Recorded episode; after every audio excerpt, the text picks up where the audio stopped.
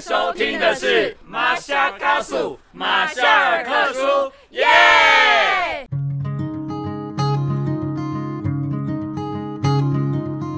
马夏卡苏，你好吗？你今天去了哪里？又做了什么呢？是否还交了些新朋友呢？岛屿的阳光适合阅读。马昆蒂夫想跟您做个朋友，并分享我今天读到的一些心得。Hello，欢迎大家收听马夏尔卡苏马夏尔克书节目。今天这一集非常的特别，因为马昆蒂夫决定呢，每说完七本书，就要来回应一下我们的读者给我们提出的问题。然后呃，也希望呢，能够透过每七集呃每七本书呢一次的分享。然后让大家更了解这个节目的一个进行，因为我知道有很多人其实可能提出了问题，但是好像没有呃获得呃这个马昆蒂夫的直接回应。那我在这边就帮我的那个 fellow host 啊来回答一下。那在刚刚一开始节目，大家有听到是一群人在说着呃这个节目的名称，然后也欢迎大家来来听这个。片头呢，其实是我在中秋节的时候呢，这个年假参加了一个由教会所举办的单程联谊会。没错，马昆蒂夫还是单身的。然后在这个单身联谊会上呢，呃，是个三天两夜的活动，然后认识了许多美好的朋友。当然，我还会就是呃推荐呢我这个呃播客节目给他们。那我非常呃开心啊，就是大家在月圆人团圆的时候呢，我们在这边然后认识新的朋友。那我要在这边感谢他们的友情客串。在我正式进入今天的这个每七本书的回顾之前呢，有一个活动要跟大家说明一下，就是大家还记得啊，我有一集是跟珍珍啊主持这个伊萨卡岛嘛？我们那一集谈到了伊萨卡岛这个诗集啊，一一首诗，然后呃启明出版社呢把这首诗做成了一本书，而且附附上了非常精美的绘图。就像有点像绘本那样子，因为那个时候呢，在真真的 我我在节目中呢，因为真真帮我挖了一个坑嘛，他说他希望拥有一本，而且希望呢，我应该跟出版社啊商讨一下，可不可以要些书。没错，我后来提起勇气呢，跟启明出版社呢，哎，还真的要到了三本书。那因为其中一本呢，呃，旧的，呃，其中一本呢，我本来是要送真真，后来真真觉得说，哎，他有那那本旧的就可以了，所以有一本新书我会留着。可是呢，我们还有多两。还有两本的赠书，那可以希望可以呃送给呃喜爱我们节目的人。我这边真的要非常感谢启明出版社这个呃小巧然后新兴的出版社，他真的那么乐意好大方。所以呢，请大家呢，如果你希望可以有机会获得这本书的话，请到我们脸书的粉砖马夏尔克书啊，我们的脸呃粉砖就叫马夏尔克书。到上面去呢，然后填一下一个 Google 表单，这样的话，我们就可以到时候呃抽签，然后抽到你的名字，然后再把这本书呢寄给您啊，或者是面交啊。如果你们对马昆蒂夫的样子很好很好奇，我们可以面交哈。然后呃，这个活动的截止日期会是十月三十号，所以呢，就让大家有一整个月的时间呢去听一下。原因是什么呢？因为这个呃问卷里面会有一个问题是问。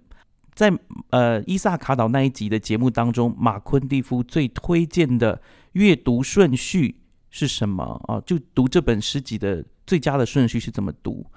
倒着读、正着读，还是反着读，还是从头按照页码呢往后读？我在节目当中有说，请大家哈，在如果你还没有听这个节目的话，再去听一下。然后呃，我很希望各位可以拿到这本书。我要说一下哦，这这可真的不是叶配，真的是因为马昆蒂夫喜欢这本书，然后提起勇气呢，跟启明出版社要了呃赠书这样子。所以啊，非常高兴有这个机会，然后可以跟大家分享，真的是一本我觉得是很精美的礼物书。然后我自己如果心情低落的时候，哎，还是会把它翻一翻来看看，让自己知道我在这个人生的旅程中，其实应该要专注在当下，活在当下。好，那我们接下来就进行所谓的一一把读者的问题呢做一个回应。上菜啦！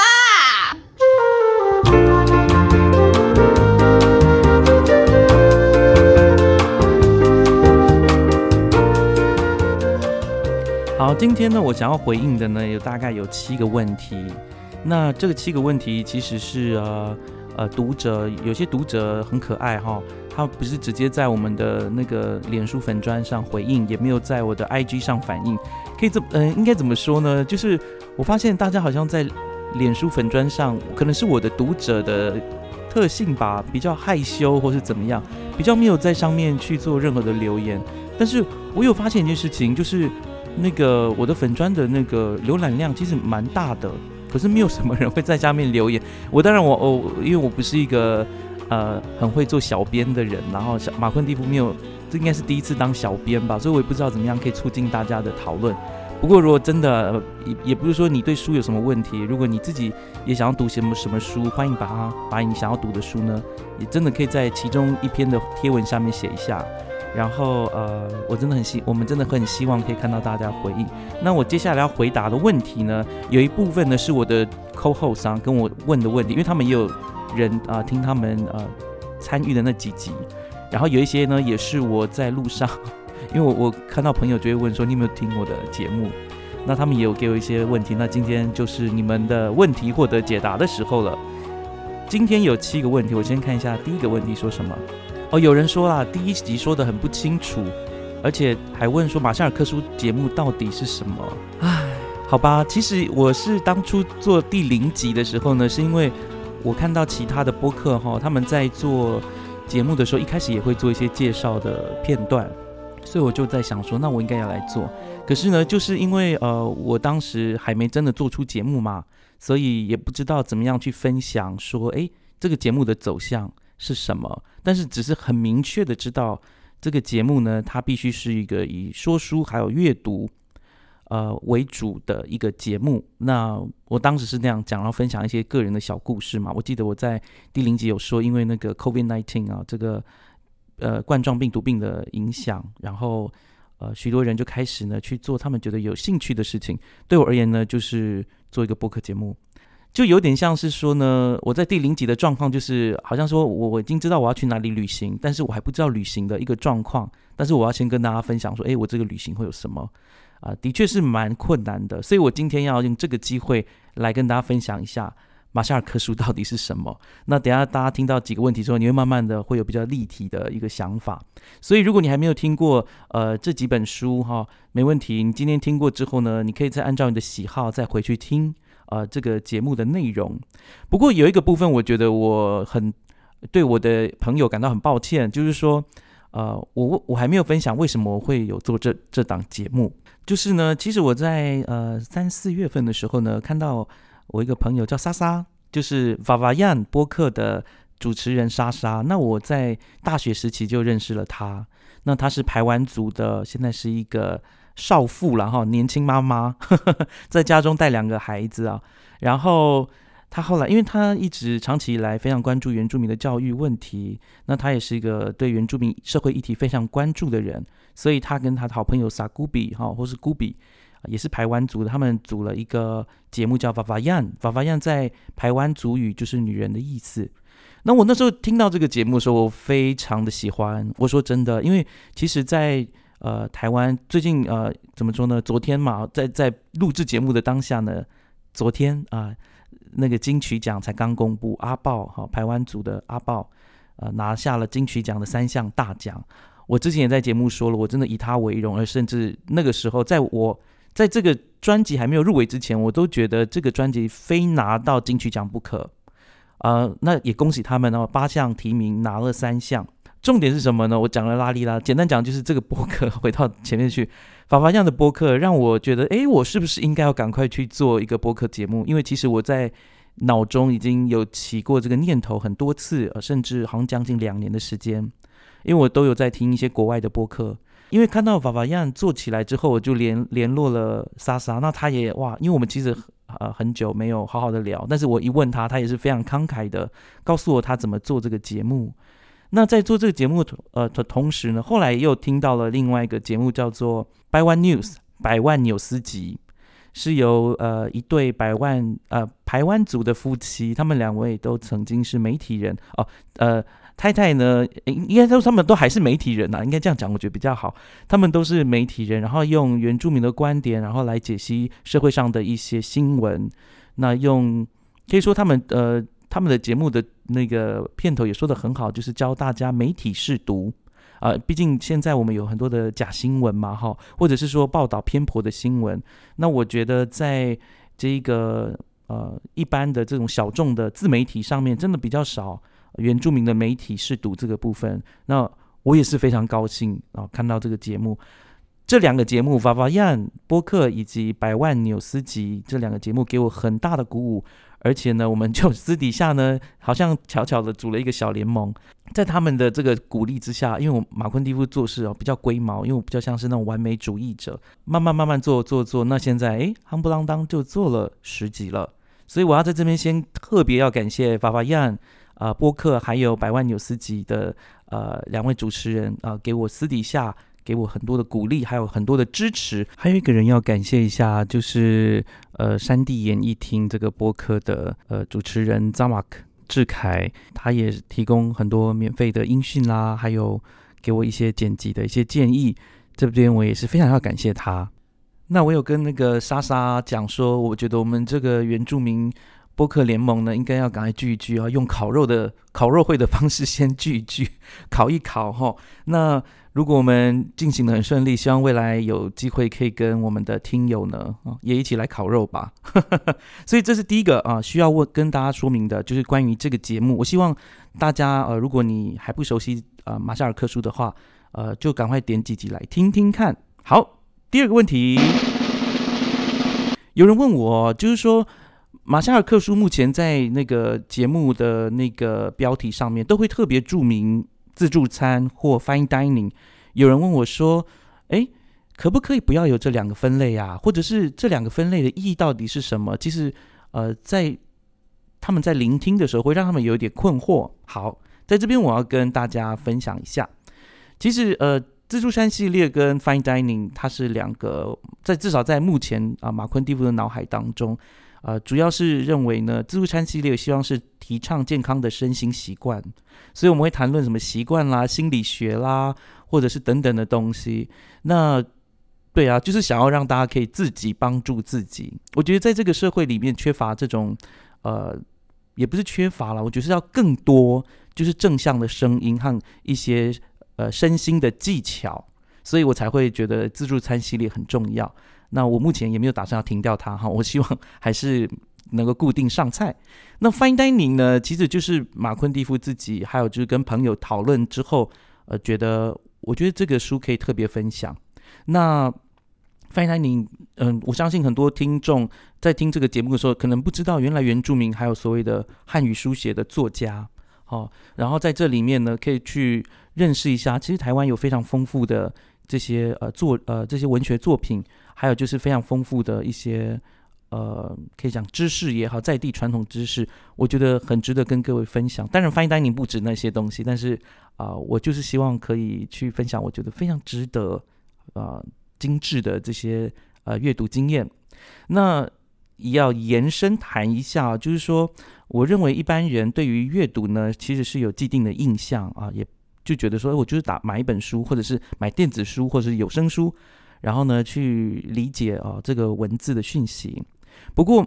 我觉得马夏尔克书它有一个比较，我觉得像是一个比较另类的一个任务，也就是去做一个阅读经验的延展。怎么说呢？我举一个例子啊，就像野餐的时候，什么是野餐呐？野餐就是在外面吃饭嘛，对不对？一定是要在草地上吗？其实不一定。有些人住在海边，可能他要搭船，那他要出海前，他在码头吃早餐，这样算不算野餐呢？还有就是扫墓节的时候，我们做完了祭拜之后，不是会有祭品吗？在墓园里面，家人一起吃着那些祭品，我觉得其实也像是一个野餐的经验。还有呃，我自己也有一些务农的经验，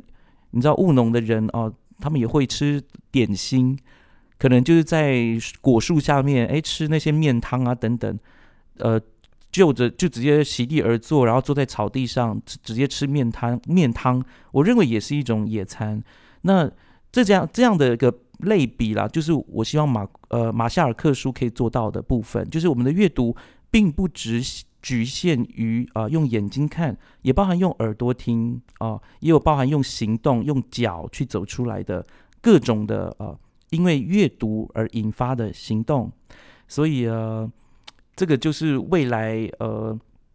马夏尔克书还会继续朝呃一起努力的方向。所以这就是回到第三个问题了。有人说，诶，马昆蒂夫，你的节目好像跟其他的说书节目不太一样，你可以说说看你的节目跟其他节目有什么不一样吗？那在这里我跟大家说一下，的确，我其实。在呃，现在市面上哈有许多播客节目，我我也都很喜欢。其实那只是这个他们的这个说书的节目，大概主要主流的哈，就是一个人好像在做单口相声那样，就他一个人分享他自己的阅读心得。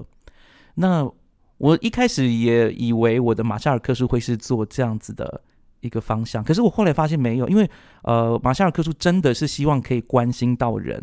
那如果只是一个人在说话的话，我觉得那种关心的呃面向比较难做到，所以我就开始邀请一些朋友一起来做。那做了几集之后，我觉得嗯，这个感觉是我要的，也就是透过两个人在分享呃生命，然后也希望这样的分享也能够呃就像涟漪一样散出去这样子，然后传到呢在听节目的人。不过呢，也呃也跟大家说一下，呃，我这个节目刚说了嘛，既然我不是以就是好像一个人在分享，或是做呃阅读摘要的形式。那我还打算做什么呢？呃，其实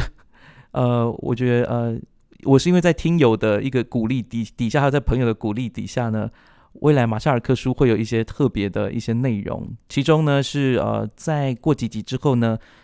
马夏尔克书会跟一位神秘嘉宾呢合作旅行和阅读系列。我这个好朋友 Vinci 呢，他花了半年的时间啊，做了背包旅行。当然现在是不能旅行了，在但是他很幸运哦，在这个 COVID-19 之前啊，完成了他的半年的啊这个旅行。这个花费不到新台币二十万，我觉得蛮厉害的啊。这个旅行他是去出国哈，那我就觉得呃，因为他也提到了某些他的阅读经验跟这一次的这个大旅行哦壮游有关，所以我想要请他来节目上来谈谈。那他也去了一些啊，近代来说很多战争的国家。我认为他的旅行实录呢，精彩度呢，并不亚于我们看到的新闻报道。此外，我也已经邀集邀集到三位作者，未来会倾谈哦，上我们的节目倾谈他们的著作，那分享他们让他们印象深刻的阅读经验。呃，还有就是我本人也非常好奇的布农神话，呃。其实我这这个部分我觉得蛮好蛮有趣的，因为我其实我在后台有看到一些数据，我发现我的这个乐听的听众呢，很多其实应该不是原住民，但是呃，例如说好了，在大呃中国大陆那边有很多的听众，那我在想他们到底为什么会想要听我的节目？那我我觉得我得出的唯一的呃结论就是他们应该喜欢听这个呃原住民系列哈，所以呃。我每个月呢，接下来每个月也会一集更新啊，跟布农学啊、布农神话、布农学有关的内容。那因为目前马夏尔克书呢是完全没有收入的，也没有业配，所以不管是我刚刚提到的那些作者也好，或者是这些旅者，或者是这个布农学的专家，他们都是友情跨刀的。我要在这边先感谢他们，那我真的非常感谢他们丰富我们这这个节目的内涵。当然，我也会努力做功课，然后制作最好的节目给各位。好，第四个问题，我目前选书的规则是什么呢？呃，其实有人就问我说，好像我的书比较杂哈，除了呃可以感觉得到就是 fine dining 或者是自助餐系列是两个大系之外，好像看不出我的选书的一个逻辑。那其实呢，呃，跟大家坦诚。我本来呢是有一个自己想要分享的书单的，那但是因为呢，我我的节目形态后来就是变成跟不同的人一起啊分享书，我就发现我的书单呢可能也会做一些变动，对，那这也其实我觉得也都很好，因为我在从我的这些 co-host 那边得到的书单，其实也打开了我的眼界，可以这么说。所以呃，基本上我的选书很简单，就是能够启发人心，然后能够改变你的生活，而且感觉到你受到陪伴，我觉得就很好了。那呃，我觉得阅读这件事情如果不讨论的话，呃，我觉得是不应该的哈，应该是要你读过之后就要分享。我就是那种你知道那种小孩，就是读过小时候就是这样，读过一些东西就很想分享。那如果你有阅读到什么东西，你也可以一起来分享哈。那所以呃，基本上就是我选书的规则。我希望有这个问题的人，呃，我不知道你还有没有其他问题哈。好。那接下来第五六期呢，都是直接跟我的目前的节目哈，已经播出上架的这些单元有关的问题，那我也来一一的来回应。那我就按照呃，我刚说了嘛，就两大系嘛，自助餐跟呃 fine dining。那我先回应一下对自助餐系列有的问题。在自助餐系列呢，目前已经讲的书有三本啊，《生命的演算法》、《脆弱的力量》和《被讨厌的勇气》。我可以说，我先说一下我自己的一个冲击，呃，因为呃，在这个自助餐这个部分呢，我跟 Ethan 啊，大家还记得我们的心理小老师 Ethan，那他主要呢，他会分享一些他在读心理，或是在他在学习智商，或者他个人的兴趣所喜欢的这些心理学书籍呢，呃，我是让他来选，然后他所分享的，例如说《生命的演算法》，目前还是没有中译版嘛，那。我觉得这这这段这几段其实它的内容已经非常清楚，所以大家如果回去听的话，你会有呃不一样的收获。我倒是对这几集呢，那个呃，我我收到的都是蛮正面的讯息，就是说，哎，有些我们分享的这些部分呢，有让他们好像可以把自己生活当中的结打开。那这也是自助餐系列希望达到的效果。例如说，被讨厌的勇气。有人觉得一一，其实我一开始我真的没有读过，以前然后没有读过《被讨厌的勇气》，我只知道台湾的读者非常喜爱这本书。可是后来读了这本书之后，才发现，哎，他真的也会好像贴着你的心呢，把你对于呃你自己感到胆怯的那些部分，一一的呢，帮你做一些分析。对我觉得这个部分也是我自己的收获。那对于自助餐系列，其实基本上我都获得的都是好评啦。那有人会说，诶，为什么马昆蒂夫你们没有多引用书内的内容啊来讲？那可能因为我我我们自己也是担心会有那个著作权的问题，所以基本上呃比较不呃不会去采取就是诶每每一节每一节这样读出来。那可是呢，我们会把我们在书中读到的一个重要的观点，还有重要的梗概呢。分享给各位，那希望各位呢，还是可以感受到呃这个书的美好。其实我我说真的，我觉得马夏尔克书其实他更更鼓励大家自己去读这些书籍啊。就我们分享这部分，如果你觉得很有道理，然后让你想要去读，那就去图书馆借一下吧。你不一定要买，真的。但是如果你真的借了读了，而且发现非常喜欢。那恭喜你，你找到了一一本可以帮助你的书，可以帮助你生活更快乐、更有光、更有泡泡的书。那我觉得也是非常好的。好，我我要讲一下第六题喽。第六题是跟 fine dining 有关。那 fine dining 呢，我们已经讲了四本书。呃，我先一一讲了哈。有人跟我讲，第一集是最后的猎人，就问马昆蒂夫说：“诶，为什么选？”最后的猎人当你的 fine dining 第一本书，我在节目中已经说过了，我 那我再说一次，因为我是布农族人，那我要跟各位分享，对我而言，我觉得影响我一生很重要的一本书。那在一个其实一般台湾人或者是一般啊不不是原住民的人很难想象，就是说呃原住民呃原住民自己哈个人他是。一定会获得这个所谓的文化冲击，它的冲击可能远比呃汉人感受到原住民的冲击来的更大。为什么呢？因为原住民呃，如果说要来都市工作的话，那他势必是呃，因为在台湾的话，都市里面大部分都是汉人嘛，所以他就一定会有一种很很剧烈的一种，不管是文化价值观、人际关系啊，还有金钱观。呃，等等，甚至是信仰上面的一个很大的冲击，所以呃，对我而言，最后的猎人他就是帮助我了解一件事情，就是呃，原来这样的冲击呢是一个很常见的部分，而且有一个人呢，他透过文学作品啊，一一捕捉这样子啊各个层面的冲击，对我而言是如此的。然后他用一种我们觉得很亲切的方式，很亲切的语言表达啊来。呃，来传达，所以这是为什么马昆蒂夫会选择《最后的猎人》啊作为 Fine Dining 的第一集。不过，不过也更多人呃提到的是那个技术上的层面，录音技术啦。就是 我跟大家讲一下，其实呃我在录《最后的猎人》那一集的时候，是我的生呃今年生日的一个周末，然后我去了海舒尔的家，他跟他的家人一起吃一个美好的晚餐。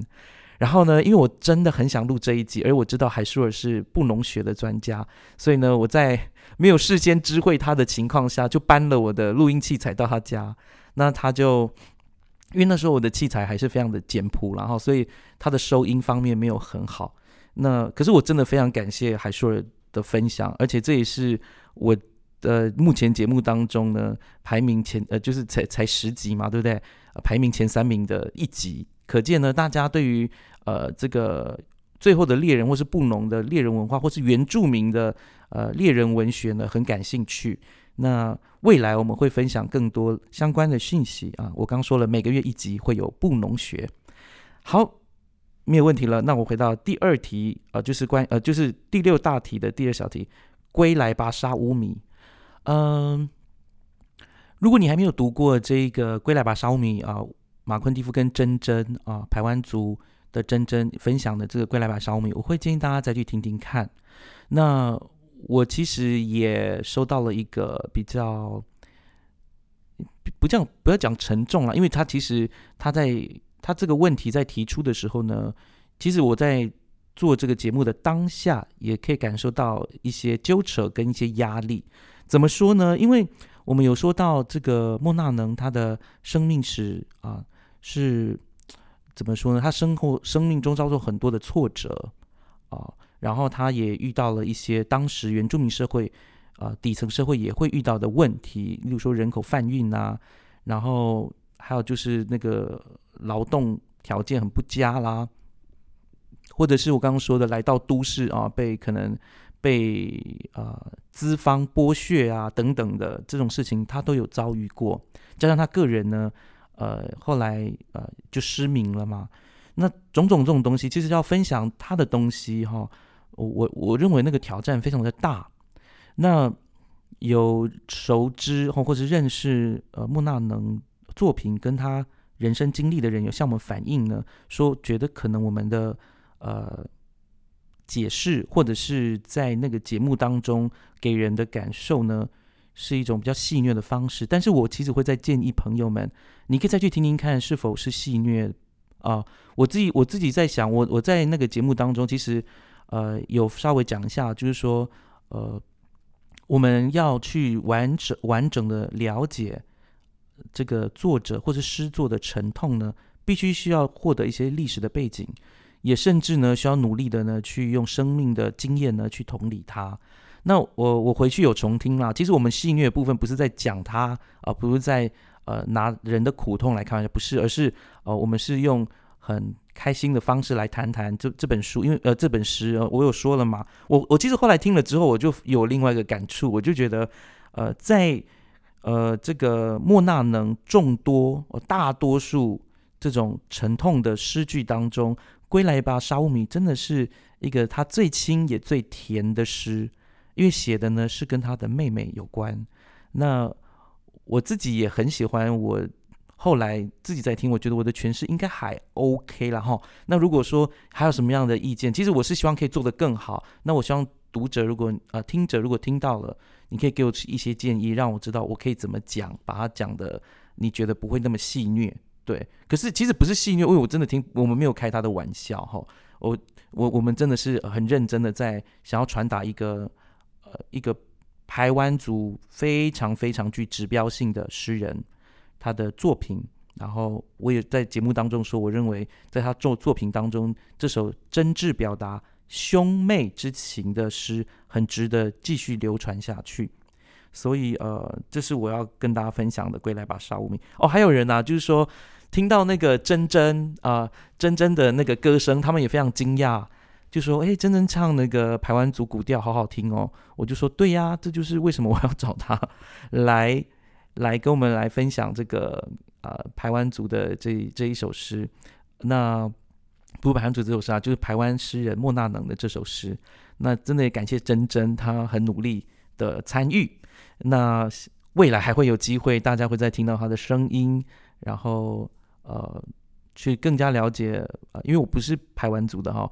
当然他也不是排湾族的代言人，但是我想他所提供的一些意见呢，呃，或者是一些分享，可以让大家稍微认识认识一下，呃，这个排湾族文化的深厚和美好。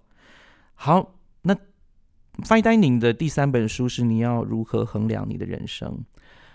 我要跟大家承认，其实这本书它是在我心中非常前面的书。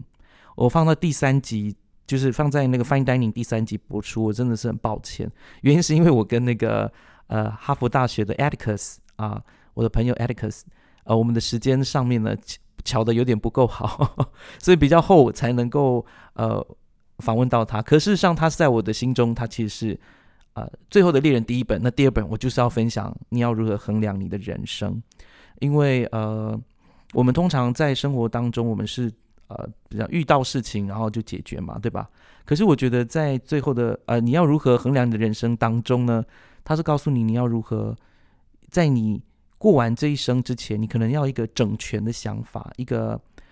我的整全的意思是说，你可能要用。比较抽离的眼光，先来看你的选择有哪些，然后你要怎么做，特别是你要如何正直的活着。对，因为在这个时代，我常常觉得有一些你知道妖言，妖言惑众哈，会讲一些很很有的人是厚黑学啦，就说啊，这个社会就是很现实啊，所以呀，人要怎么讲？你你的良善要有一点讥讽啦，你的。你做人不要太好啦，等等的。当然，这个、这个、这这些、这些只是可能有一些是出于呃生命当中的苦痛所得出来的。但是我马昆蒂夫真的很相信所谓的正直的力量。我认为大家当大家都努力正直的时候，它会有一个正向的循环。对，那除除此之外，我觉得你要如何衡量的人生，真的是人生各个阶段的人都可以读的。真的是如此。那呃，如果你还没有听过这这个这一集的话，我请大家回去听听看。而且，Atticus，我已经在我要再说一遍，Atticus 有亲身跟这位克呃克呃克里斯丁森教授一起工作，而且有听他呃分享一些他自己的故事。这些故事是在其他的书目前出版的书都没有看到的经验。所以我会觉得，如果你喜欢呃克里斯丁森教授，呃，这他的为人，或者是你想很好奇一个顶尖的哈佛大学的教授怎么样去面对他人生，看待他人生的话，啊，这些小故事，我认为你应该去听听看，你要如何衡量你的人生。最后一首，呃，最后一本书我要分享就是伊萨卡岛嘛。那我要说的是，其实我在呃做这本书的时候，当时有点嘎嘎哈，有点怕，为什么呢？因为呃，我当时一看到这本书，我就心里呢就。暗自决定说，我一定要全诗把它读完，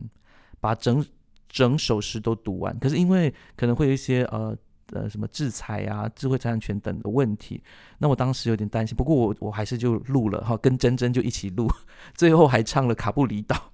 那可是我呃我很感谢呃启明出版社，真的很乐意让我们去做这件事情，而且还愿意赠送我们三本书。那我要再说一次，如果啊。你知道有时候呢，我们会以为说让我们有力量的是一些大道理，然后人家告诉我们是一些大道理。可是我认为有些时候一些文学小品，一些美的文学小品，就会给你足够的力量，你知道和勇气下去。那而且如果有时候你不想要听那么多这种，因为每个人都给你很多道理的话，可能你真的需要的只是一个轻微的一个提醒。那我认为，呃，伊伊萨卡岛这本小书，它。能够给你啊，满满的正能量。简单讲就是这样。好，我今天讲了那么多哈，我没有想到，我本来一开始只预设大概只要讲十五分钟的，好像拉里拉扎也讲了三十几分钟。重点是什么呢？重点就是谢谢大家支持马夏尔克书这个节目。然后，呃，在接下来的呃节目当中，会介绍更多呃可能大家已经遗忘的书，或者是没有机会接触到的书。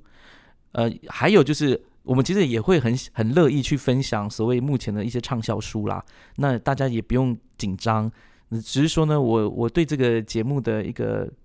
可以讲愿景吧，就是希望说能够在透过这个节目，然后在呃这里，然后跟大家一起学习，然后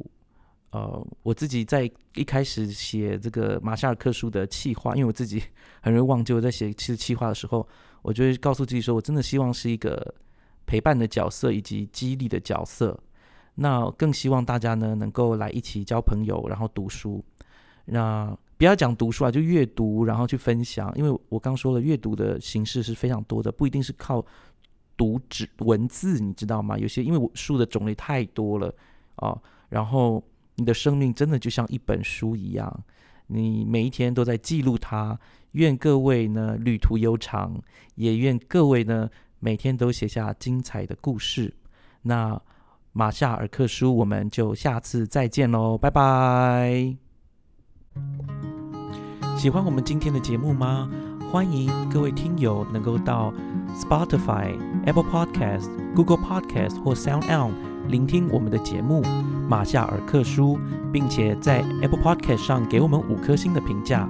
当然，如果各位还有其他的意见或者是很好的想法，也欢迎到我们。脸书的粉砖以及 Instagram 上面的粉砖留言给我们，我们很期待获得各位的反应跟回响哦。我们就下次再见喽，拜拜。